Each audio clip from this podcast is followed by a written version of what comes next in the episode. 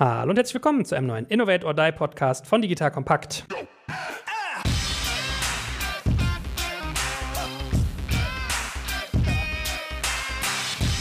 Mein Name ist Joel Kaczmarek und heute nimmt mich der gute Boris Lokschin von Spriker mit auf eine Reise. Ihr kennt das wie in so einem Lexikon Deutsch IT, IT Deutsch, wenn wir heute besprechen. Und zwar, vielleicht findet ihr euch auch manchmal in der Situation wieder, dass ihr in der Digitalisierung befindlich seid, dass ihr mit vielen Leuten zu tun habt, die so Neudeutsch sprechen, was man überhaupt nicht versteht. Ganz viele Anglizismen, ganz viele Abkürzungen und man blamiert sich manchmal sogar, ohne es zu merken. Damit euch das nicht passiert, wollen Boris und ich heute ein bisschen Klarheit schaffen. Lieber Boris, schön, dass du da bist. Guten Morgen. Hast wahrscheinlich oft mit so Geschichten zu tun in deinem Job, oder? Also du du kannst ja auch noch mal ein, zwei Sätze über Spriker vielleicht sagen und wie du mit Kunden zu tun hast und in welchen Kontexten du dich so bewegst. Das macht vielleicht noch mal ganz nett deutlich. Ja, genau. Also Spriker, wir sind ein Commerce-Technologieanbieter, bauen eine Commerce-Technologie, die B2B, B2C, Marktplatz-Geschäftsmodelle enabled. Umso komplexer, umso weiter weg von so Standard-E-Commerce-Retail, umso besser, umso mehr, glaube ich, profitiert man davon. Wirklich teilweise sehr, sehr große Cases eben weltweit, die auf der Plattform gebaut werden und ja, haben da zu tun, so ziemlich mit allen, ja, angefangen von dem Konzern, die durch die digitale Transformation schreiten, versuchen ihre Modelle auf die Straße zu kriegen, bis hin zu wirklich innovativen Startup-Modellen, die dann gebaut werden oder Corporate Greenfield-Modellen. Und da hat man, glaube ich, viele Schnittmengen, teilweise mit Kollegen aus der IT, teilweise mit Business Marketing verantwortlich, aber auch Vorstände und Geschäftsführer. Und was da einfach auffällt, ist, dass da ganz viele Begriffe rumschwirren und viel auch Bullshit-Bingo sozusagen im Markt ist. Und was auffällt, ist, dass ganz häufig die Leute nicht ganz sattelfest sind, teilweise auch zu ihren eigenen Ungunsten, ja, was die Definition von Metriken angeht oder auch einfach nicht in der Lage sind, die simpelsten Parameter zusammenzubekommen. Und das Deswegen versuchen wir heute mal so viel zu covern, wie wir schaffen in halben Stunde. Gut, wir können ja mal technisch starten. EDV ist ja immer so ein Lieblingsbeispiel, was du gerne nennst im Vergleich zu IT. Also früher hieß es EDV, sagst du dann immer. Wollen wir damit mal anfangen? Also EDV, glaube ich, wirklich so die Mutter der Begriffe elektronische Datenverarbeitung. Ja, so hieß das ganz, ganz früher. Ja, als es noch keine modernen Begriffe dafür gab und das nur nicht so Hightech-lastig war und so die Zeit der Mainframes und Großcomputer, Großrechner, findet man immer noch sehr, sehr häufig den Begriff, ähm, vor allem auch in Titeln. Ja, der EDV-Leiter, den gibt es noch. Ja, der ist dann in manchen Unternehmen dann transformiert über die Zeit, ist dann vielleicht der IT-Manager geworden oder der CIO. Aber ganz häufig ist tatsächlich der EDV-Leiter so ein bisschen angestaubt, ja, häufig dann mit ganz viel Verantwortung für nicht nur die großen Backend-Systeme, Finanzbuchhaltung, Warenwirtschaft, sondern eben eigentlich für alles, was irgendwie digitaler ist als ein Rechenschieber. Und deswegen auch so ein bisschen leicht angestaubter Begriff, ja, zumindest wenn es sozusagen um die moderne Customer-Facing ja, Digitalwelt geht. Anderes Thema, was ich finde, was oft unterkommt, und das knüpft ja daran an, sind so diese ganzen Titel, die man hat. Also CIO, CTO, CDO, dass man vielleicht mal versteht, wofür die stehen. Also was heißt die Abkürzung und vor allem aber auch, wie unterscheiden die sich in der Rolle? Also was ist der Unterschied zum Beispiel zwischen einem CIO und einem CTO? Ist es genau dasselbe oder nicht? Vielleicht wollen wir damals auch mal ein paar Sachen sagen. Vielleicht mal äh, bei dem CIO angefangen, wie ich gerade gesagt habe. Ja, häufig so eine Evolutionsstufe, zumindest titelseitig, ja, leider nicht immer fachlich, äh, von dem EDV-Leiter hin eben zu einem CIO. Ist meistens eine etwas weiter gefasstere Rolle als der CTO, also CIO Chief Intelligence Officer, ist mehr oder weniger für alle IT-Belange dann zuständig. Das mag dann eben strategische Themen umfassen, operative Themen umfassen, teilweise Change Management Prozesse bis hin zu teilweise eben äh, Security, Hardware und Co. Also meistens sehr, sehr, sehr, sehr breit. Und auf der anderen Seite gibt es eben den CTO, den Chief Technology Officer. In den großen Themen gibt es teilweise beide. Ja, das heißt, es gibt jemanden, der ist verantwortlich für die Auswahl der Technologie, also das, wie bauen wir Dinge, welchen Technologiestack verwenden wir, was ist unsere Strategie, was nehmen wir an proprietärer Technologie, Open Source Technologie, ja, welche Frameworks verwenden wir, wie ist das Team aufgesetzt. Genau, also häufig ist sozusagen der CTO in großen Firmen eine Schnittmenge. In eher modernen oder digital-only Companies gibt es meistens nur den CTO, der ist dann derjenige, der verantwortlich ist für das Bauen des digitalen Produkts. Der hat dann meistens jemand unter sich, der das Engineering-Team, also das Entwicklungsteam leitet, ja, hat aber dann auch die R&D-Teams, äh, die an ihn reporten, Architekten und eben andere Rollen. Ja. Also der Chief Technology Officer, so eher die modernere Form, vor allem wenn es eben Unternehmen sind, die ohne Legacy-IT starten, die quasi keine anderen Systeme zu managen haben als das, was sie bauen. Ja, und der CIO häufig eine etwas ganzheitlichere,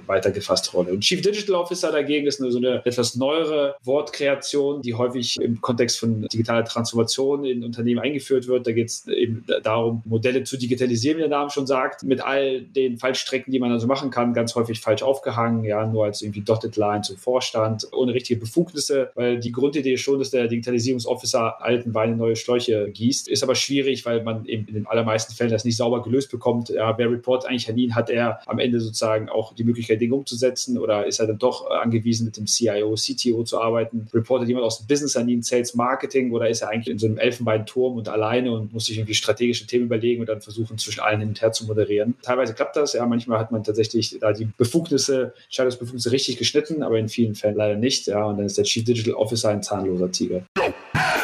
Jetzt kommt ein kleiner Werbespot.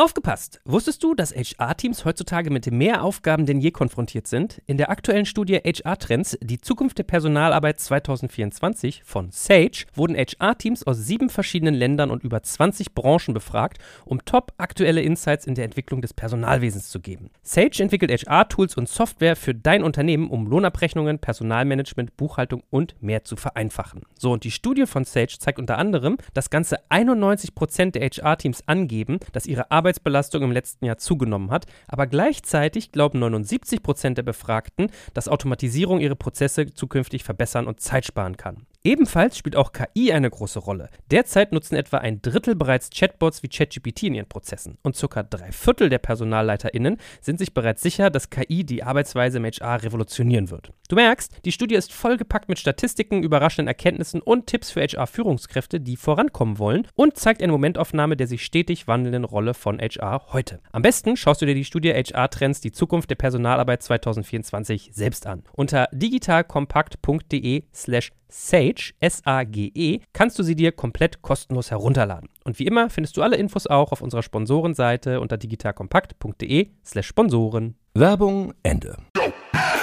Wollen wir uns auch mal ein bisschen reinwagen in so technische Details, was so im Bereich KI sich äh, bewegt? Also ist das auch was, wo du oft Berührungspunkte hast? Also ich sag mal AI, künstliche Intelligenz, Machine Learning, Deep Learning, neuronale Netze, sind das auch so Themen, die eigentlich Leute, die sich in der Digitalisierung befinden, in deinem Kundensegment auch, dass du da öfters Berührung hast? Nicht so tief rein bis in die neuralen Netze hinein, ja, aber AI und Machine Learning sind schon Themen, die man häufig antrifft. Es gibt ja auch die große Cloud-Plattformen, die mittlerweile sehr fortschrittlich sind und Machine Learning-Tools einem geben, ja, also am Ende sozusagen Algorithmen, die Muster erkennen, ja, in verschiedenen Zusammenhängen, die erkennen können, ob auf einem Bild zum Beispiel die Sonne scheint oder nicht, ja, über eben repetitive Muster häufig, die einfach sehen, okay, ja, wenn ich genug Material diesem Algorithmus zur Verfügung gebe, dann kann er irgendwann mit einer deutlich höheren Wahrscheinlichkeit unterscheiden zwischen Sonne scheint oder Sonne scheint nicht oder Katze ist drauf oder Katze ist nicht drauf. Und AI ist dann wirklich nochmal quasi eine Stufe weiter oder nochmal eine Stufe anders, wo du davon ausgehst, dass du eben selbstlernende Systeme hast, die nicht nur Muster erkennen, ja, sondern die neue Verknüpfungen selber bilden können. Ist in den allermeisten Fällen sozusagen jetzt aus dem normalen digitalen, ist AI seltener. Ja, also Machine Learning trifft man heute häufig. Die meisten Suchengines haben irgendeine Form von Machine Learning. Die meisten Recommendation Engines, die man zum Beispiel im Onlinehandel vorfindet, also wo einem Produkte empfohlen werden, haben irgendeine Form von Machine Learning. Die meisten Personalisierungsalgorithmen haben irgendeine Form von Machine Learning im Hintergrund, ja, und erkennen dann den Muster und Wiederverkaufsraten und, und Co. AI ist dann nochmal sozusagen, was so die praktische Anwendbarkeit angeht, etwas seltener. Gut, wir wollen ja auch nicht quasi der Brockhaus der Digitalwelt werden, aber dass man den Leuten mal grobes Handwerkszeug an die Hand gibt, ist, glaube ich, schon ganz sinnvoll. Nächster Themenkomplex für mich so, wenn man über Projekte sich Gedanken macht, dann gibt es ja gerne mal so ein paar Stichworte, sowas wie ROI, TCO, MVP, CAC oder CAC oder CAC, Customer Lifetime Value, CLV,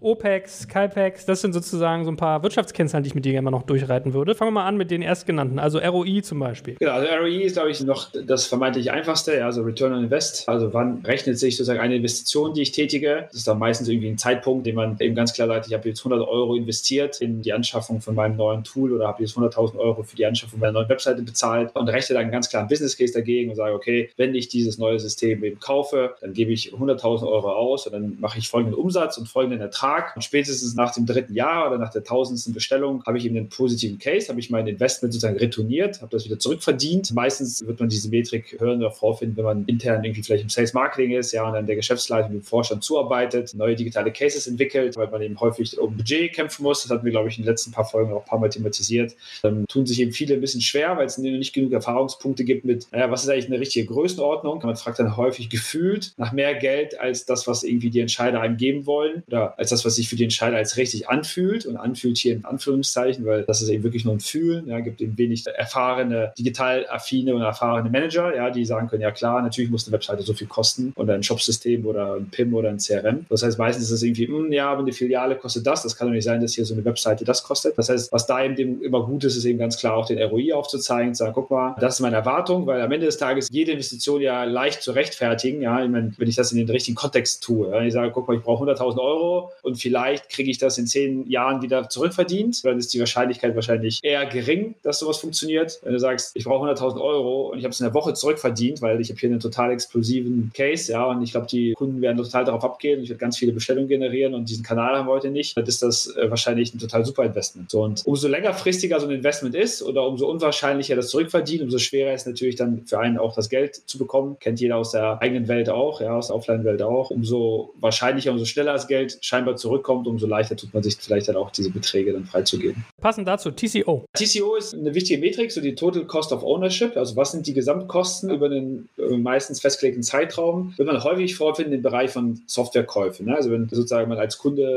Marketingleiter, Salesleiter, IT-Leiter Software einkauft, dann ist die Frage ganz häufig, was ist eigentlich der TCO der Lösung? Warum stellt man die Frage? Weil man unterscheiden muss ein bisschen zwischen, was sind die Einmalkosten? Also Beispiel, ich habe irgendwie initiale Projektkosten, ja, ich baue mein Shop-System auf oder meine Website auf, bezahle die Agentur, bezahle vielleicht den Softwarehersteller für das erste Jahr Lizenz. Da habe ich einen Betrag, der kann groß oder klein sein, aber spielt erstmal keine Rolle. Und dann kommt es darauf an, was sind eigentlich die Gesamtkosten für das Weiterentwickeln, ja, und für das Hosten und das Betreiben dieser Lösung über zum Beispiel drei oder fünf Jahre. So, da kann die TCO-Rechnung stark abweichen von der Darstellung des Initialinvestments. Es kann gut sein, dass ich vielleicht Hersteller A und B vergleiche und der Hersteller A mir sagt, okay, ich baue dir das Ding für 50.000 Euro und der zweite sagt, ich baue dir das Ding für 300.000 Euro. Das erstmal total schräg aussieht und man sich denkt, wow, ja, das ist ja komplett krass. Jetzt sage ich ja sechsfache und der erste Partner ist viel besser. So, und dann guckt man sich die Rechnung über die Folgejahre an und sieht, okay, ja, aber bei dem ersten Partner war schon drin, ja, die Betreuung der Webseite, ja, die jährlichen Updates waren schon drin, die Hostingkosten waren auch schon mit eingerechnet. Da war vielleicht irgendwie nochmal irgendein Goodie in Form von Trainings und Zertifizierung. Und der andere Partner, da kommt doch drauf, das Hosting, der Support, die wollen noch eine Fee pro Transaktion vielleicht von mir haben für das Payment, ja, die wollen jährlich Geld haben fürs Update, da ist eine eingebaute Preissteigerungsklausel drin und, und, und, und, und. Und plötzlich, summa summarum, ja, wenn ich eben die Kosten dann auf die drei oder fünf Jahre vergleiche, lande ich bei dem einen vielleicht bei 400.000 Euro und der andere eben bei 700.000 Euro. Und plötzlich ist eben dieses Initialinvestment nicht mehr so relevant. Warum ist das wichtig? Es kommt ganz stark darauf an, wie man vergleichen möchte. Habe ich ein sehr, sehr begrenztes Initialbudget und ist mir das nach vorne raus vielleicht egal, wenn der Case fliegt, wie sich die Kosten entwickeln, kann das trotzdem eine Entscheidung sein für den 50.000 Euro Case. Und das machen die meisten mittleren bis großen Unternehmen schon, dass sie eben sich angucken, okay, was ist eigentlich alles drin über die Laufzeit und dann eben sich den TCO angucken, kann das eben dazu führen, dass ein Case, der vermeintlich initial besser ausschaut, eben über die Mittel- bis Langfristigkeit komplett anders eben zu rechnen ist. Wahrscheinlich schon enthalten in dem, was du gesagt hast, aber noch nicht explizit angesprochen.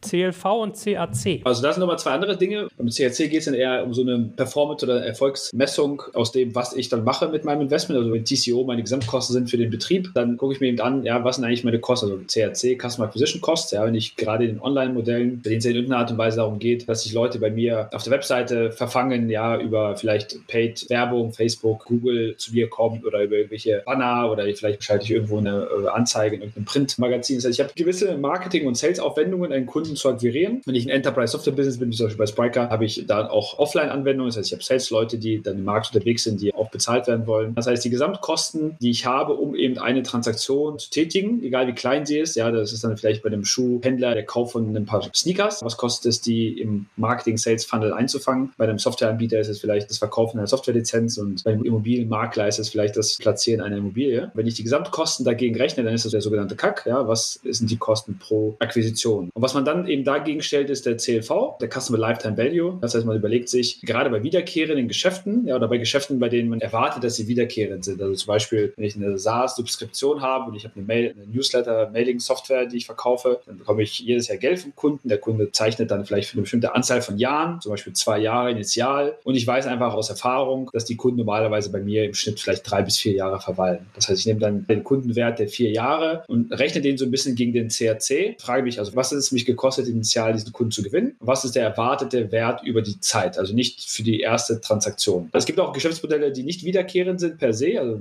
wieder das Beispiel, ich kaufe einmal Schuhe. Das heißt jetzt nicht, dass ich ab jetzt alle meine Schuhe für die gesamte Familie immer bei dem gleichen Schuhhändler kaufe. Trotzdem wissen die natürlich aus Erfahrung, dass ein Kunde, der gewonnen wurde, der vielleicht dann mit gewissen Marketing- und Kundenbetreuungsmaßnahmen noch bei Laune gehalten wird, dass die Wahrscheinlichkeit sehr hoch ist und die Kosten für eben den Neukauf oder die Wahrscheinlichkeit steigt. Auch das rechnen die rein. Und meistens geht das sogar so weit, gerade bei vielen Handelsmodellen, dass man durchaus in Kauf nimmt, vielleicht in der ersten Transaktion, in der zweiten auch Geld zu verlieren. Also man sagt sich, okay, ja, der Joel kauft jetzt ein paar Schuhe, die kosten 50 Euro, hat aber vielleicht 56 Euro gekostet, ihn initial zu gewinnen. Das ist okay, weil ich weiß, dass im Schnitt er 2,9 Mal bei mir nochmal kaufen wird in den nächsten Jahren. Und darauf wettet man dann ein Stück weit. Ne? Und das ist bei solchen Softwaremodellen auch häufig so, dass ich eben höhere Kacks habe als der Vertragswert des ersten Jahres oder annähernd so hohe. Und deswegen guckt man sich immer das im Verhältnis an. Das ist auch ein guter Tipp dann eben für die Sales- und Marketing-Leute hier unter euch, wenn ihr eben Business Cases rechnet und auch auf den ROI hinaus raus wollt, für eure Entscheider, ja, schaut euch an, was sind am Ende sozusagen die Kundengewinnungskosten, was erwartet ihr an Werten, was sind die Gesamtkosten, ja, die Total Cost of Ownership, insbesondere für Betrieb, Software, Hosting, Personal, was kostet der gesamte Case komplett und wie schaut das eben aus? Und das kann man relativ leicht überschlagen, gerade wenn man zum Beispiel so Ausgründungen gesprochen, Corporate Greenfield Modelle, wenn man so ein ganzes Geschäftsmodell mal rechnen will, dann macht es total Sinn, das alles reinzurechnen. Das CAX, was du gerade meintest, schreibt sich CAC und dann S für Plural, also diese Customer Acquisition Costs. Jetzt gibt es ja noch OPEX, CAPEX und, wenn ich mich nicht täusche, wenn man beide zusammenzählt, auch noch die äh, TOTEX. Kannst du da was zu sagen?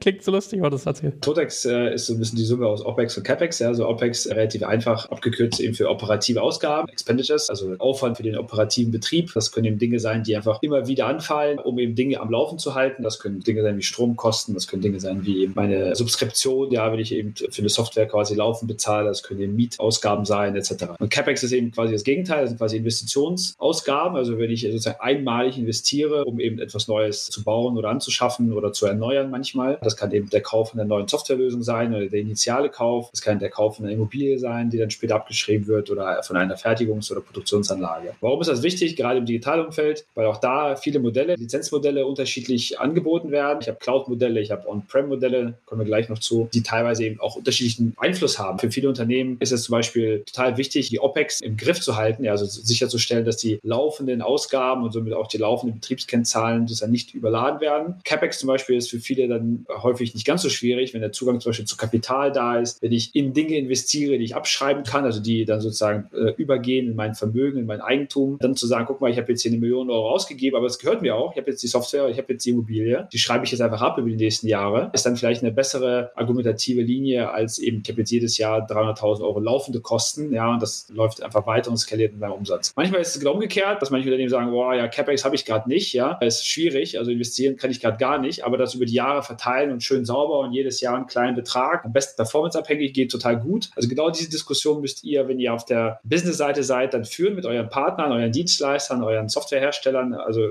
ihr müsst euch darüber klar sein, was wollt ihr, weil die meisten Anbieter sind relativ flexibel mit unterschiedlichen Impact dann auf das Modell. Aber überlegt euch, was habt ihr für eine Company? Ja, es kann super sein, wenn ihr zum Beispiel sagt, hey, ich möchte nicht sparen an der Qualität oder an dem Umfang von dem Projekt oder dem Produkt, was ich kaufe. bin aber fein damit, das über eine längere Zeit umzulegen und das eher als eine Betriebsausgabe quasi dann laufen zu lassen, so klassisches SaaS oder eben Cloud-Modell. Versus, wenn ihr gerade ein bisschen viel Geld habt und nicht wisst, wohin damit und kein Problem habt, auch einmal Investitionen zu tätigen, insbesondere in Dinge, die in euer Eigentum übergehen, also auch geistiges Eigentum, Anschaffung von IP zum Beispiel, kann das eben nochmal ein großer Hebel sein in den Verhandlungen. Also da würde ich mir an eurer Stelle immer Gedanken vorher zu machen und dann auch offen mit den Anbietern über diese beiden Optionen sprechen. Schön. Also wir hangeln uns jetzt ein Stück weit durch Kostengeschichten durch und jetzt sollten wir auch nochmal die Umsätze weiter aufgliedern. Speziell, also ich würde mal anfangen, ein bisschen eher so E-Commerce orientiert und dann können wir ja mal SaaS aufmachen. Was man im E-Commerce-Bereich ja auch öfters hört, ist sowas wie GMV oder auch COX, also Cost of Goods Sold. Vielleicht sagen wir da auch mal zwei, drei Sätze zu. Genau, GMV hört man ganz häufig, auch hier beide Stakeholder. Also wenn man auf der Sales-Marketing-Seite ist, dann spricht man häufig über GMV und rechnet seine Business Cases häufig, gerade bei so Marktplatz-ähnlichen Modellen. Also da geht es am Ende über den Brutto-Warenumsatz, der dann über eine Plattform kommt. Der kann identisch sein zum Netto-Warenumsatz, mehr oder weniger, wenn ich der Einzige bin, der auf meiner Plattform verkauft oder nicht viel abzuziehen habe. Wenn ich zum Beispiel ein Marktplatzmodell habe, dem ich sage, okay, ich verkaufe meine Produkte, ich biete aber auch anderen die Möglichkeit, also ne, so ein klassisches Beispiel wäre dann eben Amazon, die sagen, ich habe auf meiner Plattform, weiß ich nicht, 100 Produkte von denen sind 50 von mir selber und 50 listen noch eben Partner oder Lieferanten von mir, ja, im eigenen Namen. Dann verkaufe ich 100 Produkte, a 50 Euro, habe 5000 Euro GMV, muss aber natürlich dann das rausrechnen, was ich an Umsatz an meine Partner eben weiterzugeben habe, von dem ich vielleicht eine Marge oder eine Vermittlungsprovision einbehalte und habe gleichzeitig nette Umsätze eben für Ware oder Produkte, Dienstleistungen, die ich selber angeboten habe. GMV ist auch häufiger ein Begriff im Bereich Softwarelizenzierung. Auch da, gerade bei so transaktionalen Modellen, zum Beispiel im Commerce-Umfeld, trifft man das häufig, dass eben viele Hersteller sagen, okay, ich möchte irgendeine Form von Erfolgspartizipation haben und die möchte ich eben ausdrücken oder koppeln an die Zahl der Bestellungen, also Anzahl von Orders oder eben GMV. Also umso mehr Umsatz du machst über die Plattform, die ich dir gebe, umso erfolgreicher bist du und umso höher deine Bereitschaft wahrscheinlich dann mit mir eben auch zu teilen. Ja, und umgekehrt, wenn du natürlich nicht viel Umsatz machst und nicht so erfolgreich, dann zahlst du auch weniger. Also ich meine, die Abkürzung GMV steht ja für Gross Merchandise Volume und ich übersetze mir das immer ehrlich gesagt mit Außenumsatz. Also das Beispiel, was du gerade hattest, wenn Amazon jetzt über einen Händler bei sich auf dem Marktplatz was verkauft, was 100 Euro kostet, kriegt selbst 15% Provision, wäre der Außenumsatz 100 Euro und der Innenumsatz 15. Ist das sozusagen korrekt? Genau, genau. Einmal aufgepasst im Leben, das ist ja was Feines. Sehr schön. So, Cox hatten wir noch. Cost of Goods Sold. Genau, Cost of Goods Sold, glaube ich, relativ simpel. Ja, wie der Name schon sagt, also was kosten am Ende die Produkte, die ich hier verkauft habe? Ja, also eben nicht Total Cost of Ownership oder auch nicht sozusagen Total Cost, sondern Cost of Goods Sold. Häufig in so Handelsmodellen, ja, wenn ich äh, ein paar Schuhe verkaufe, dann habt ihr eben das Produkt, was ich verkauft habe, ja einen gewissen Kostensatz, gewisse Einkaufskosten. Das heißt also, ich ziehe sozusagen die eigentlichen Waren oder Materialkosten über dieses Cost of Goods Sold ab. So, und habe dann eben darüber hinaus verschiedenste weitere Kostenpositionen, die ich dann eben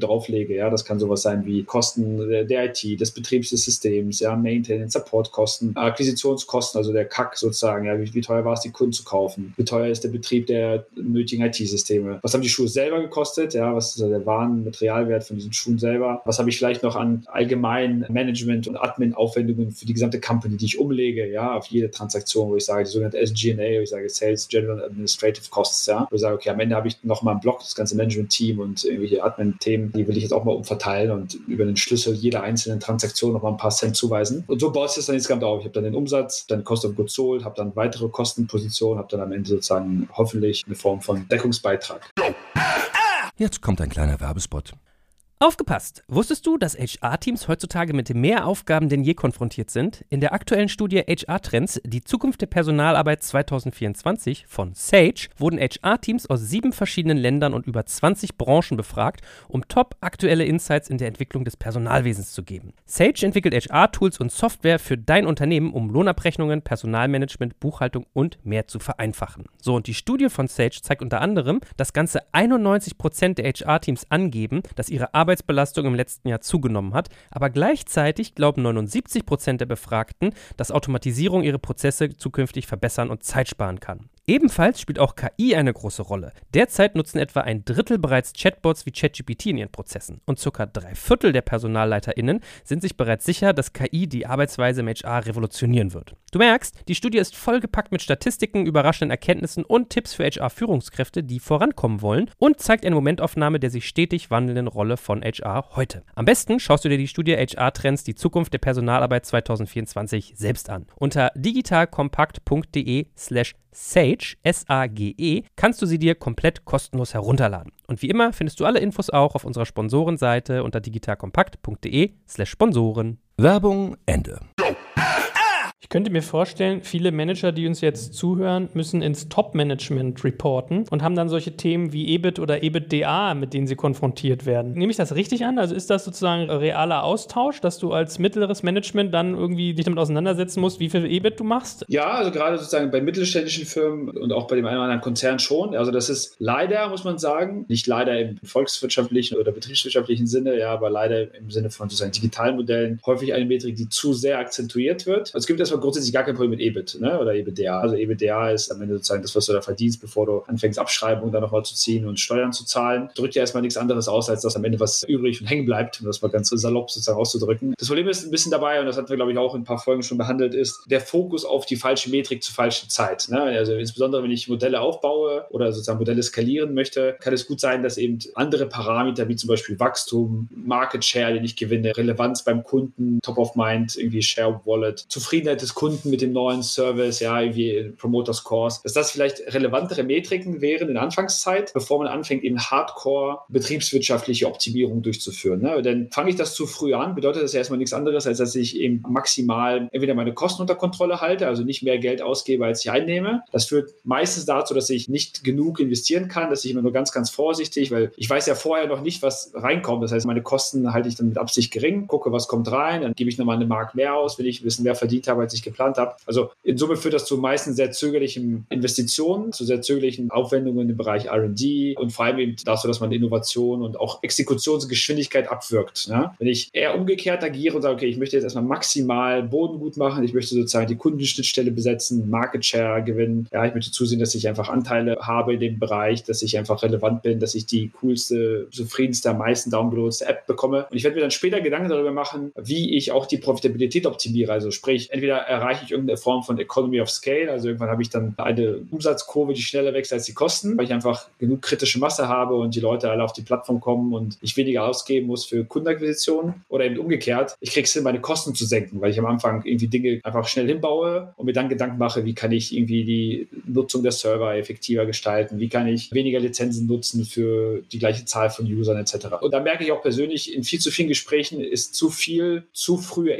EBITDA-Fokus, wo man sich eigentlich fragt, naja, das ist wie mit jeder anderen Investition auch. Ja, ich kann nicht von einem Medikament, was noch nicht entwickelt ist, direkt ein EBDA verlangen oder von einem Automobil, was noch nicht gebaut ist. Ich muss halt erstmal Aufwendungen in Forschung, Entwicklung, Marketing, Sales stecken und muss das auch tun im vollen Glauben darauf, dass es funktioniert. Und da sind viele eben, was digitale Modelle angeht, zu zögerlich, erwarten zu früh äh, EBDAs und dann gibt es zwei Effekte. Entweder werden die Modelle schön gerechnet, das ist der häufigste. Also da wird eine Tabelle gebaut von dem sogenannten Business Case, ja, der dann auf Papier schön aussieht, aber dann entweder Topline oder Bottomline an der Realität vorbei. Also einfach viel zu ambitioniert, was die Umsätze angeht, sozusagen unrealistisch oder einfach viel zu wenig Kosten eingeplant. Also man kann das Ding gar nicht vernünftig auf die Beine stellen, um da irgendwie wettbewerbsfähig zu sein. Oder der umgekehrte Effekt ist, nicht die Cases werden schön gerechnet, sondern man bekommt das Geld, aber ist dann so vorsichtig in der Exekution, dass der Markt einen komplett abhängt. Also um nochmal hier den Wikipedia-liken Abkürzungsonkel zu geben, also EBIT wäre Earnings Before Interest in Taxes und bei EBITDA kommt dann noch Depreciation and Amortization hinzu. Also richtig spaßige Geschichten hier aus der Betriebswirtschaft, die wir durchklüngeln. Vielleicht noch ein Wort, was man öfters hört, wenn man mit Startups zu tun hat, ist Cashflow. Ja, genau. Also Cashflow ist am Ende das frei verfügbare, sich im Umlauf befindende Cash, was irgendwie nicht gebunden ist. Also mal ganz blöd gesagt, das Geld, was ihr auf dem Konto habt, plus minus sozusagen das Geld ist, was euch andere schulden. Ja, ich erkläre es jetzt mal so ganz simpel. Also was gibt es vielleicht noch an ausstehenden Rechnungen, ja, die euch zur Verfügung stehen? Was habt ihr sozusagen an Guthaben irgendwie Banken? Da geht es jetzt nicht um, was sind eure Anteile zum Beispiel wert, ja, oder was ist irgendwie der Wert von der Immobilie, die ihr gerade eingezogen seid, oder was ist irgendwie der Wert aller Computer, die ihr angeschafft habt. Also das ist ein gebundenes Geld, zählt hier nicht, ja, deswegen auch der Wort Flow. Muss halt sozusagen, das Geld muss fließen können. Fließen tut es eben, wenn es auf der Bank ist oder ihr da Anspruch habt im Sinne von irgendwie, da kommen jetzt Rechnungen rein, das Geld kommt auf euer Konto. Blöd ist, wenn sozusagen der Cashflow nicht ausreichend ist, wenn ihr nicht liquide genug seid, ja, dann könnt ihr natürlich laufende Ausgaben nicht bezahlen, nicht vorbezahlen. Das ist natürlich dann doof, ja, dann ist man ganz schnell in der Situation, in der man nicht mehr zahlungsfähig ist, ja, und so ein Modell nicht mehr funktioniert. Bei Großunternehmen genauso, ja, also gerade wenn ich digitale Modelle baue, ausgründe, Startups, Inkubatoren, Co. baue, muss ich natürlich dafür sorgen, dass da genug Cashflow da ist. Also da reicht es nicht zu sagen, dass die Synergie darin besteht, dass jetzt hier mein Corporate Venture in dem gleichen schönen Gebäude sitzt oder auch ganz neue Tische bekommen hat, die alle höhenverstellbar sind und dass das sozusagen hier aus der Anschaffungsabteilung von dem Corporate irgendwie geflossen ist. Wenn es sozusagen keinen Cashflow gibt, ja, dann äh, habe ich große Schwierigkeiten, das Server zu bestellen, ja, Leute einzustellen und andere Investitionen zu tätigen oder so Ausgaben zu tätigen. Dann bleibt es aber eben nur ein schönes Gebäude mit höhenverstellbaren Tischen. Gut, dann wie angedroht, paar SaaS-Metriken. Also CLV und CAC hat man ja auch ganz intensiv, aber was ja da sonst immer aufkommt, sind ARR, MRR, Subscriptions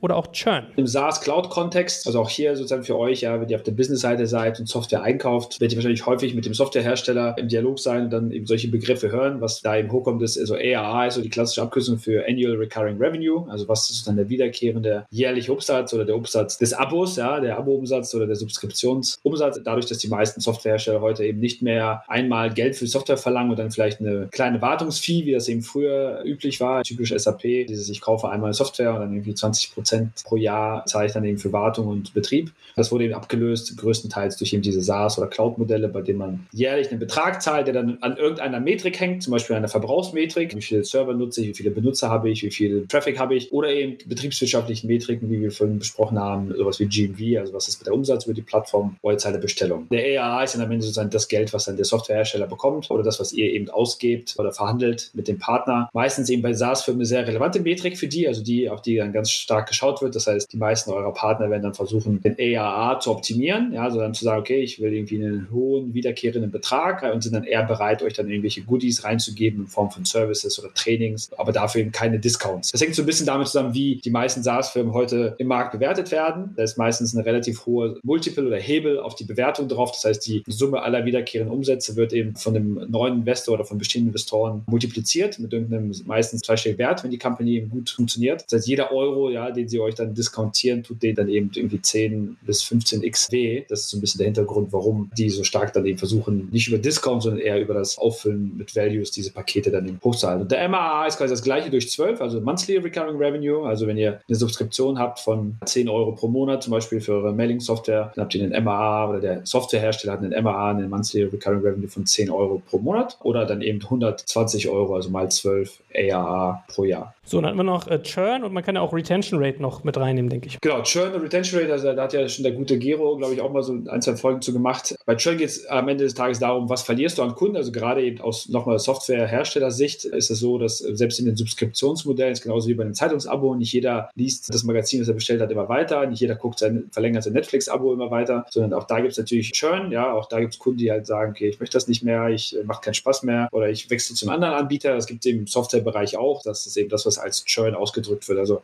der Abfluss von Kunden. Gibt so ein bisschen den Unterschied zwischen dem sogenannten Logo-Churn, also verlierst du Kunden oder verlierst du Revenue. Du kannst einen Kunden vielleicht verlieren, aber keine Revenue-Churn haben, weil du den eben parallel überkompensiert hast, indem du bei anderen Kunden auf ein höherwertiges Abo geschaltet hast oder umgekehrt. Ja, du kannst einen Revenue-Churn haben, du kannst einen Kunden haben, der sagt, ich möchte nicht mehr das Premium-Paket von dir nutzen, lieber Softwarehersteller oder lieber Publisher, aber nur noch das Silberpaket und zahle dir jetzt nur noch die Hälfte pro Monat, dann ist das Logo noch da, du hast aber weniger Umsatz. Auch eine relativ wichtige Metrik in dem SaaS-Umfeld, auch da gucken dann eben viele Analysten und Investoren und Marktbeobachter stark drauf, denn das eine ist Kundengewinnungsfähigkeit, also wie gut ist jemand im Sales-Marketing, ja, ich kann ganz gut oben neue Kunden einkippen. Wenn ich aber so ein sogenanntes Leaky Bucket habe, so einen löchrigen Eimer, bei dem dann immer die Kunden unten wieder rausfallen, habe ich insgesamt kein effizientes Modell. Ich kaufe Kunden teuer ein und verliere sie wieder. Das heißt, wenn ihr einen Businessplan oder Case auch selber rechnet, in dem Umfeld Software, Subskription, Abos, dann sind das Parameter, die da auch einfließen müssen. Nicht nur beim Verhandeln mit Herstellern, sondern bei euren Modellen auch. Was kostet es euch, Kunden zu gewinnen? Was ist dann euer wiederkehrender Umsatz? Und ihr braucht unbedingt eine Annahme dann eben zu churn. Ja, was ist die Annahme dazu? Wie viele Kunden ihr meint dann pro Jahr? Meistens gibt es dann so den 12-Monats-Churn, 6-Monats-Churn. Also ihr müsst euch dann entscheiden für einen Zeitraum, auf den ihr das begrenzt. Ihr sagt, okay, wie viel Prozent des Umsatzes von vor sechs Monaten oder wie viel Prozent der Logos von vor sechs Monaten habe ich noch oder vor, vor zwölf Monaten? Retention? Retention ist quasi das Gegenteil dann von Churn. Meine Fähigkeit eben Kunden zu halten und sie eben nicht zu verlieren. Um es nochmal ganz wissenschaftlich zu machen, es gibt nochmal zwei Begriffe. Es gibt die sogenannte Gross Revenue Retention und Net Revenue Retention. In der Net Revenue Retention fließen beide Parameter rein, also einmal Churn, also Abfluss von Kunden und dann eben Upsell, Cross-Sell auf der Zuflussseite. Also ich habe fünf Kunden verloren oder 5 äh, Euro verloren, habe aber gleichzeitig 6 Euro an Upsell, Cross-Sell mit den verbleibenden Kunden gemacht. Dann hätte ich eine Net Revenue Retention, die dann eben über 100 Prozent wäre. Und die Gross Revenue Retention ist ja eben dann nur der Churn. Ja? Wenn nur der Churn rausgeht, der eben noch nicht kompensiert wird durch irgendwelche Erhöhungen oder Zuflüsse über Upsells oder Cross-Sells. Upsell und Cross-Sell hast du ja gerade noch erwähnt. Ähm, erschließt sich aber Upsell, ich verkaufe sozusagen mehr, mache höhere Tickets. Cross-Sell, ich verkaufe weitere Produkte. Ich fände noch spannend, ein paar Marketing-Kennzahlen auch mal durchzudeklinieren. Also auf der einen Seite hat man ja solche Themen wie Visitors, Unique Visitors, Page Impressions und auf der anderen Seite so typische Bezahlmodelle, also CPA, CPC, CPL, CPO, CPM, TKP. Vielleicht ordnen wir die auch mal ein. Fangen wir mal mit den Page Impressions und Visitors an. Wichtig im Marketing-Kontext, wenn man ein bisschen seine digitalen Medien versucht auszuwerten und zu verstehen, wie viele Besucher habe ich, wenn ich vielleicht irgendein Advertising-related Modell habe, also wenn ich Werbung verkaufe und mir überlegen muss, ja, wie viele Leute gucken sich meine Seite an, wie viele Leute sehen den bestimmten Banner, wie viele Leute klicken da drauf. Oder auch, wenn ich ganz normal klassisch Software einkaufe oder Hosting Pakete einkaufe, Cloud-Pakete, ist das auch eine Metrik, die häufig gefragt wird, denn am Ende steht da der Verbrauch dahinter. Was bedeutet das? Also Page Impressions, wie oft wird eine Seite aufgerufen? Ich kann mir das relativ leicht vorstellen. Es gibt Visitors und Unique Visitors, wie der Name schon sagt, Besucher meiner Webseite. Meistens losgelöst erstmal von irgendeinem zeitlichen Kontext. Wenn ich dann einen Unique Visitor habe, dann versuche ich das auf einen zeitlichen Kontext festzulegen. Das kann ein Tag sein oder das können 30 Tage sein. Ich sage, wie viele einmalige Leute, also immer wieder, wenn Joel sozusagen, wenn jetzt mein Unique Visitor Zeitraum als Beispiel eine Woche ist und ich sage, okay, ich gucke mir an, wie oft ist der gleiche User, ja, wenn Joel äh, fünfmal pro Woche wiederkommt, ist immer noch ein Joel. Wenn Joel in der zweiten Woche nochmal wiederkommt, sind das zwei Unique Visitors.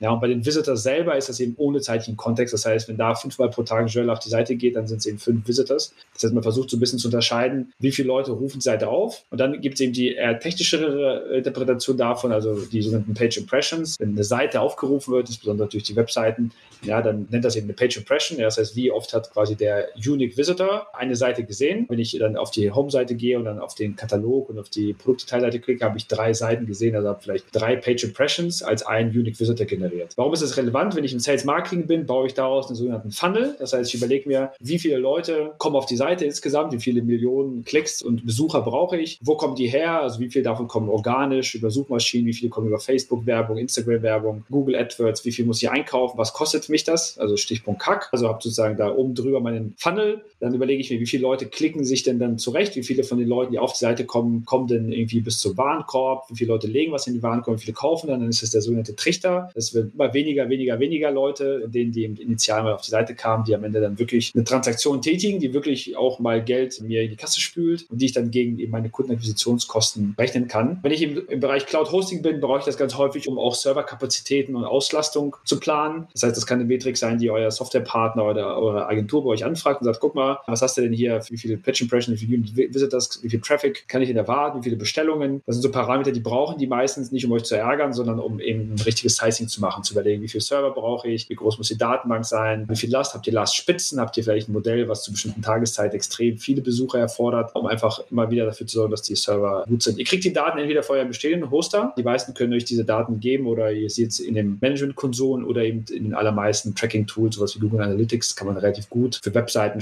Shopsysteme und alles, was so internetfähig ist, ablesen, was da passiert. So ganz kleiner Tipp, man muss ein bisschen aufpassen bei den verschiedenen Geräten. Also mittlerweile geht auch das sehr, sehr gut, aber äh, da muss man so ein bisschen mal unterscheiden, ja, von welchen Geräten kommen dann wie viele Zugriffe, wie viele mobile Zugriffe etc. Aber das sind so die Metriken, die Sales Marketing oder Sizing relevant sind im Hosting-Kontext. Dann hatten wir noch die ganzen Kostenfaktoren, CPA, CPC, TKP und so weiter. Ja, da bist du wahrscheinlich fast du schon der bessere Experte für in deinem Business.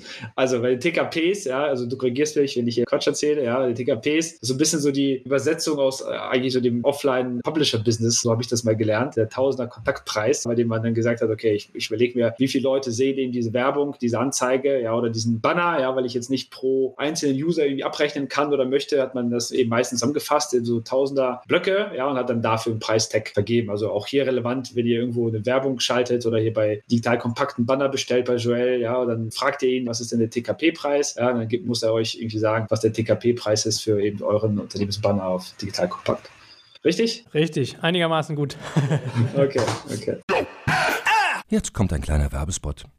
Aufgepasst! Wusstest du, dass HR-Teams heutzutage mit mehr Aufgaben denn je konfrontiert sind? In der aktuellen Studie HR Trends, die Zukunft der Personalarbeit 2024 von Sage, wurden HR-Teams aus sieben verschiedenen Ländern und über 20 Branchen befragt, um top aktuelle Insights in der Entwicklung des Personalwesens zu geben. Sage entwickelt HR-Tools und Software für dein Unternehmen, um Lohnabrechnungen, Personalmanagement, Buchhaltung und mehr zu vereinfachen. So, und die Studie von Sage zeigt unter anderem, dass ganze 91% der HR-Teams angeben, dass ihre Arbeit Arbeitsbelastung im letzten Jahr zugenommen hat, aber gleichzeitig glauben 79 Prozent der Befragten, dass Automatisierung ihre Prozesse zukünftig verbessern und Zeit sparen kann. Ebenfalls spielt auch KI eine große Rolle. Derzeit nutzen etwa ein Drittel bereits Chatbots wie ChatGPT in ihren Prozessen und circa drei Viertel der PersonalleiterInnen sind sich bereits sicher, dass KI die Arbeitsweise im HR revolutionieren wird. Du merkst, die Studie ist vollgepackt mit Statistiken, überraschenden Erkenntnissen und Tipps für HR-Führungskräfte, die vorankommen wollen und zeigt eine Momentaufnahme der sich stetig wandelnden Rolle von HR heute. Am besten schaust du dir die Studie HR-Trends, die Zukunft der Personalarbeit 2024 selbst an. Unter digitalkompakt.de slash Sage, S-A-G-E, kannst du sie dir komplett kostenlos herunterladen. Und wie immer findest du alle Infos auch auf unserer Sponsorenseite unter digitalkompakt.de slash Sponsoren. Werbung Ende.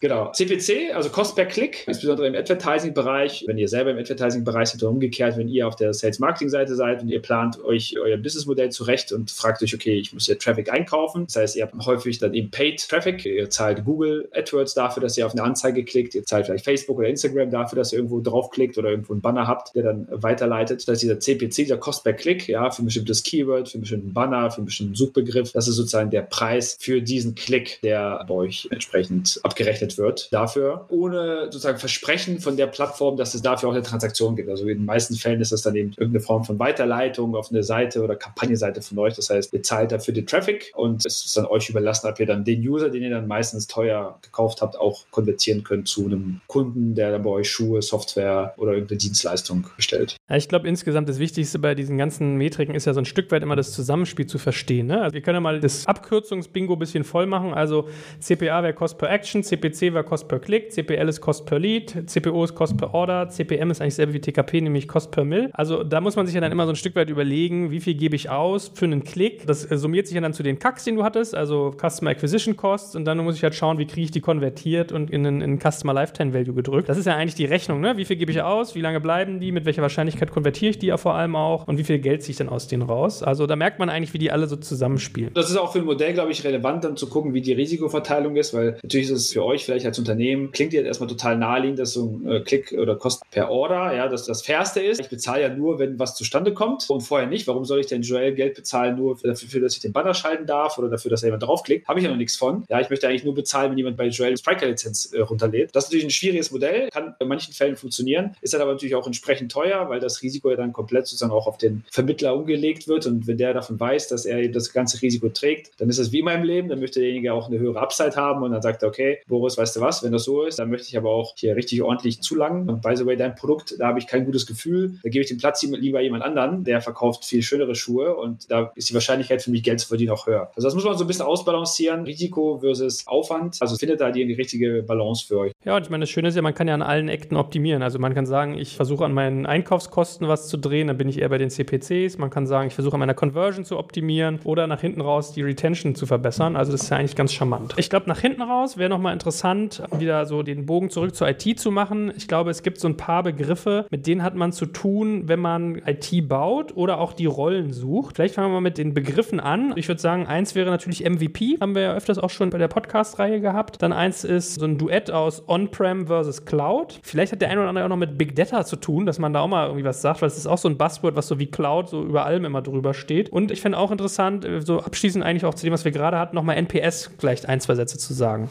Also MVP als erstes. Okay, genau. Also MVP hatten wir häufig behandelt hier, also steht für Minimal Viable Product. Da wirklich ganz stark auf jeden Buchstaben achten. Das Minimal ist wichtig, das Viable ist wichtig und das Product ist wichtig. Also häufig die Möglichkeit, diese überaufgeblähten, langen, teuren Projekte, die häufig auch sozusagen vorbei designt werden am eigentlichen Kundennutzen und nicht dazu beitragen, irgendein neues digitales Modell zu vertesten, kleiner, schlanker, schneller am Markt zu platzieren und sich eben zu fragen, was ist die Hypothese, was eigentlich die kleinstmögliche Form, muss das die komplett ausgebaute Seite sein mit allen Features, mit allen Design-Ideen in allen Browsern, auf allen mobilen Endgeräten laufend oder kann das irgendwie nur ein Teil davon sein, vielleicht auf nur einem Browser, vielleicht nur für ein Kundensegment oder für eine Kategorie, führt meist dazu, dass man eben eher in diesen Test and Learn oder Try and Error Mode kommt, also lieber schnell und schlank Dinge bauen, die Dinge, die nicht funktionieren, abstellen, die Dinge, die funktionieren, weiterentwickeln, nah am Kundenfeedback, ja, in kurzen Schleifen, kurzen Iterationen. Gut, On-Prem versus Cloud. Das ist so ein bisschen die äh, Unterscheidung, die man häufig trifft, wenn man Software einkauft und dann eben mit den Softwareherstellern verhandelt. Die allermeisten, würde ich behaupten, sind mittlerweile auf einem Cloud- oder Cloud-Only-Modell. Das heißt also, die meiste Software, die man bekommt, bekommt man eben als Subskription. Also hier kommen wieder die Worte Subskription. Also man zahlt denen Geld. Dieses Geld ist für die ein ARA. Ja, für einen selber ist das OPEX. Sprich also Cloud. Ich besitze keine physische Hardware. Ich besitze kein Blech, was in irgendwelchen Rechenzentren läuft. Ich muss mich nicht mehr kümmern um Infrastruktur, um Hardware, um Netzstecker, um Internetanbindung, um so underlying Security-Themen. Ich muss mich nicht darum kümmern, da eigene Horden von Infrastrukturspezialisten vorzuhalten und habe eine Applikation, die ich quasi wie einen Strom aus der Steckdose, wie einen Service konsumiere, benutze. In den meisten Fällen auch verbunden mit äh, eben Updates, Upgrades. Das heißt also, muss mir nicht Gedanken darüber machen, wie die Software gewartet wird, wie sie supported wird, wenn sie vor 7 Support gibt, wie die Updates eingespielt werden, sondern ich benutze sie wie eine Dienstleistung. Sie ist in den meisten Feldern eben auch komplett skalierbar. Das heißt, ob ich jetzt 10 User drauf haue oder 100 User oder 1000, spielt keine Rolle. Ich habe dann irgendeine Form von Lizenzierungsmodell dann dahinter, aber ich bin dann relativ flexibel in der Skalierung. Und On-Prem ist das Gegenteil. Das heißt, On-Premise, also ich habe am Ende des Tages selber mich darum zu kümmern, bekomme mal ganz plakativ gesagt eine CD, ja, oder die Software überreicht von dem Hersteller. Da guck mal, das ist hier die Content Management Plattform, die ich dir verkaufe oder das PIM, was ich dir verkaufe oder das Mailing-System. Und wie du das betreibst, wo du das installierst, ob das auf deinem eigenen Blech läuft, ob du einen Hosting-Partner dafür findest, welche Form von Security du haben möchtest da drauf oder Redundanz, wie das skaliert, ob das manuell skaliert und du mehr Server kaufen musst oder ob das automatisch hochfährt. Alles dein Problem. Meine Verantwortung hört mit der CD auf, also mit dem Software-Code, mit sozusagen dem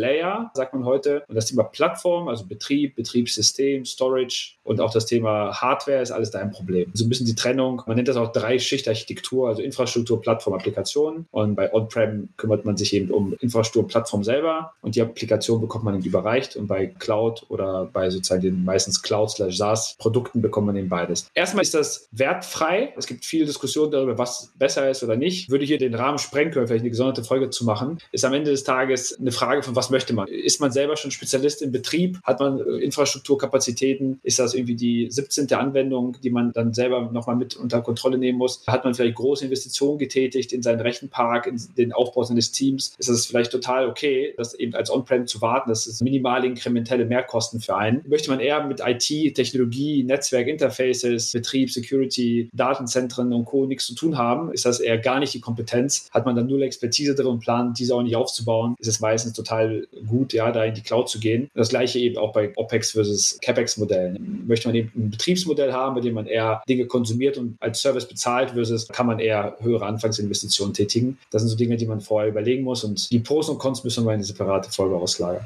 Sagt man noch Big Data? Ist es eigentlich noch viel ein Begriff so in den Sphären, in denen du unterwegs bist? Nee, fairerweise nicht. Also ja, es kommt hoch, es ist aber so ein bisschen so wie Machine Learning und, und auch AI. Da wissen nicht alle, ja, was die damit meinen. Ich glaube, in den seltensten Fällen, also gerade sozusagen im Commerce-Umfeld hat man jetzt wirklich mit Big Data zu tun. Ja, ich glaube, also Big Data ist wirklich da, wo du einfach immense Datenmengen generierst, ja, die du verarbeiten, analysieren musst, wenn du Wetterdaten auswerten musst. Also Facebook hat ganz sicherlich Big Data Probleme. Vielleicht auch irgendwie Netflix hat sicherlich auch Big Data Probleme. Oder auch eine Amazon. Wir behaupten, die allermeisten sozusagen normalen Modelle haben vielleicht höchstens tangential mit Big Data zu tun, indem sie vielleicht auf irgendwelche Services zugreifen, Daten irgendwie einspielen. Aber der normale Flow von Kunden, Produkt, Order, Informationsdaten ist es nichts, was man jetzt üblicherweise als Big Data bezeichnen würde. Ja, das sind, glaube ich, äh, mittlerweile sehr, sehr einfach zu handelnde Datenmengen und Pakete. Das sind die heutigen Cloud-Anwendungen gut rauskriegt. Also lasst euch da jetzt keinen Quatsch irgendwie einreden und euch da irgendwie in, in irgendeine Kostenfalle locken. Einen Satz vielleicht mal noch zu NPS, weil du es vorhin auch angerissen hast. Das ist, glaube ich, auch was, was einem oft begegnet. Fairerweise nicht sehr IT-ig. Ja, eine NPS steht für Net Promoter Score, ist eine umstrittene Metrik, muss ich gleich dazu sagen, wird häufig verwendet, um so ein bisschen mal ganz einfach die Kundenzufriedenheit auszudrücken, um auszudrücken, wie weiterempfehlungswürdig, promoterwürdig Kunden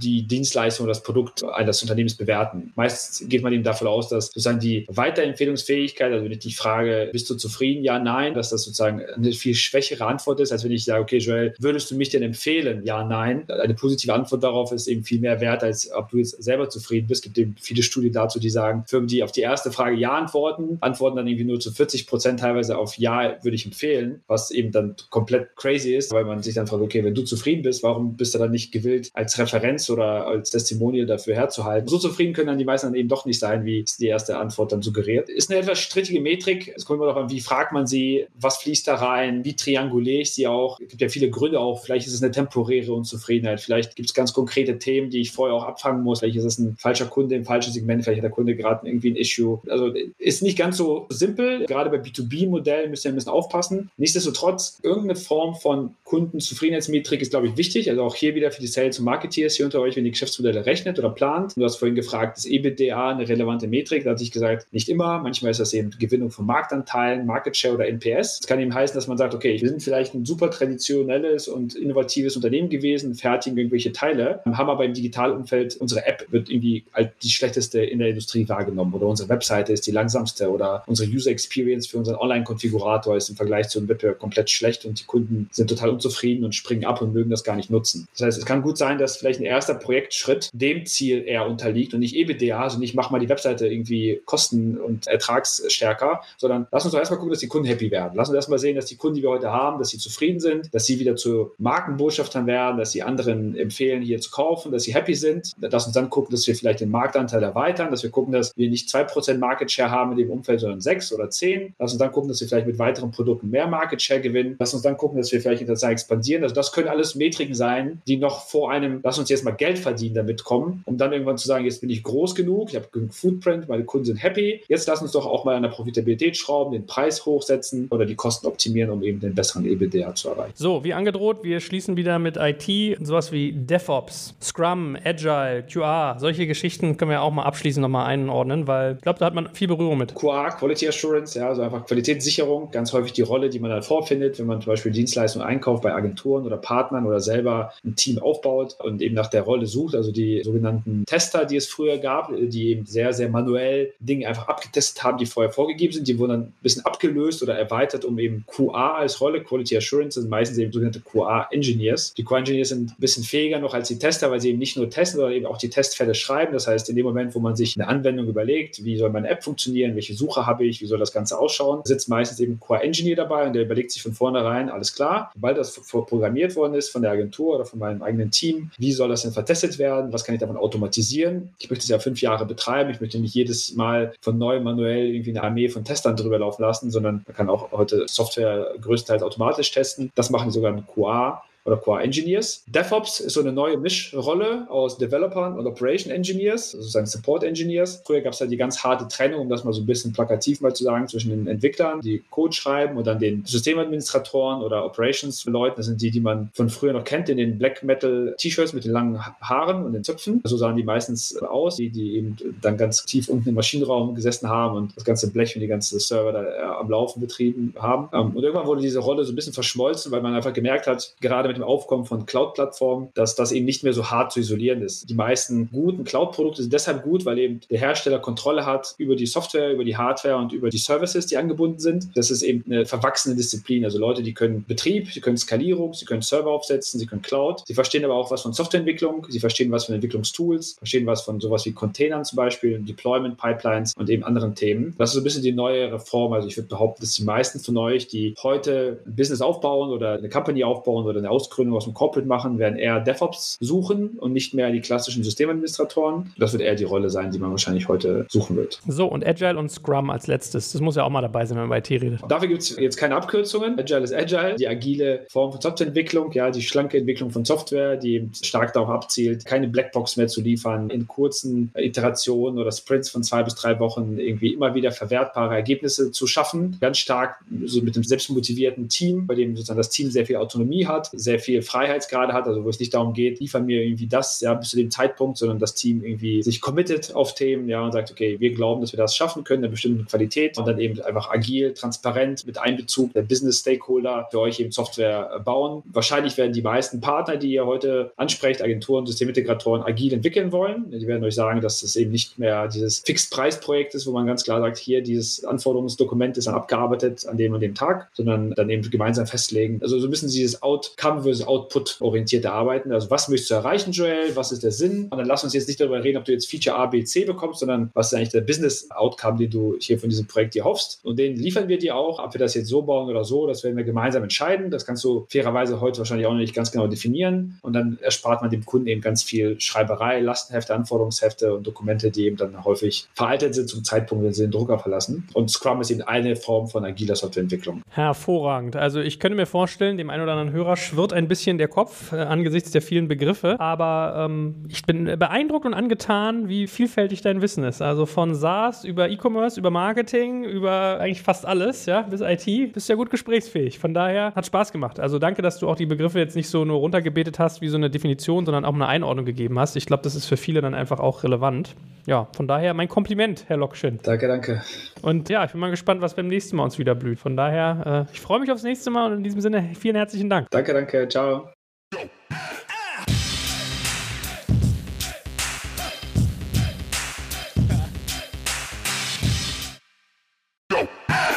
Jetzt kommt ein kleiner Werbespot. Aufgepasst! Wenn man so darüber nachdenkt, hängt die Leistung eines Unternehmens oft von der Qualität der sogenannten Digital Experience ab, die man Kundinnen und Mitarbeitenden bietet. Wenn deine Apps, Websites oder andere Benutzererfahrungen zu verwirrend sind, werden deine Kundinnen nicht lange bleiben und wahrscheinlich nichts von dir oder sogar von deinen Mitbewerbern kaufen. Und genauso ist das auch bei deinen Mitarbeitenden. Wenn sie zu frustriert oder überfordert von der Software sind, die sie nutzen sollen, leidet die Produktivität natürlich stark darunter. Und unser Partner Pendo ändert das. Mit Pendo bekommst du die All-in-One-Plattform für die Digital Experience damit du deine NutzerInnen besser verstehen kannst und erkennst, wo es Schwierigkeiten gibt. Pendo kombiniert nämlich Produktanalysen, In-App-Anleitungen, Benutzerfeedback und Session-Replays, damit du die Softwareerlebnisse für alle KundInnen und Mitarbeitenden verbessern kannst. Über 10.000 Unternehmen nutzen Pendo jeden Tag, darunter einige der innovativsten Organisationen der Welt. Und wenn du also auch Pendo nutzen willst, schau doch einfach mal unter digitalkompakt.de slash Pendo, schreibt sich P-E-N-D-O, vorbei. Dort kannst du das Ganze einfach mal kostenfrei testen und wie immer findest du alle Infos auch auf unserer Sponsorenseite unter digitalkompakt.de/slash Sponsoren. Werbung Ende.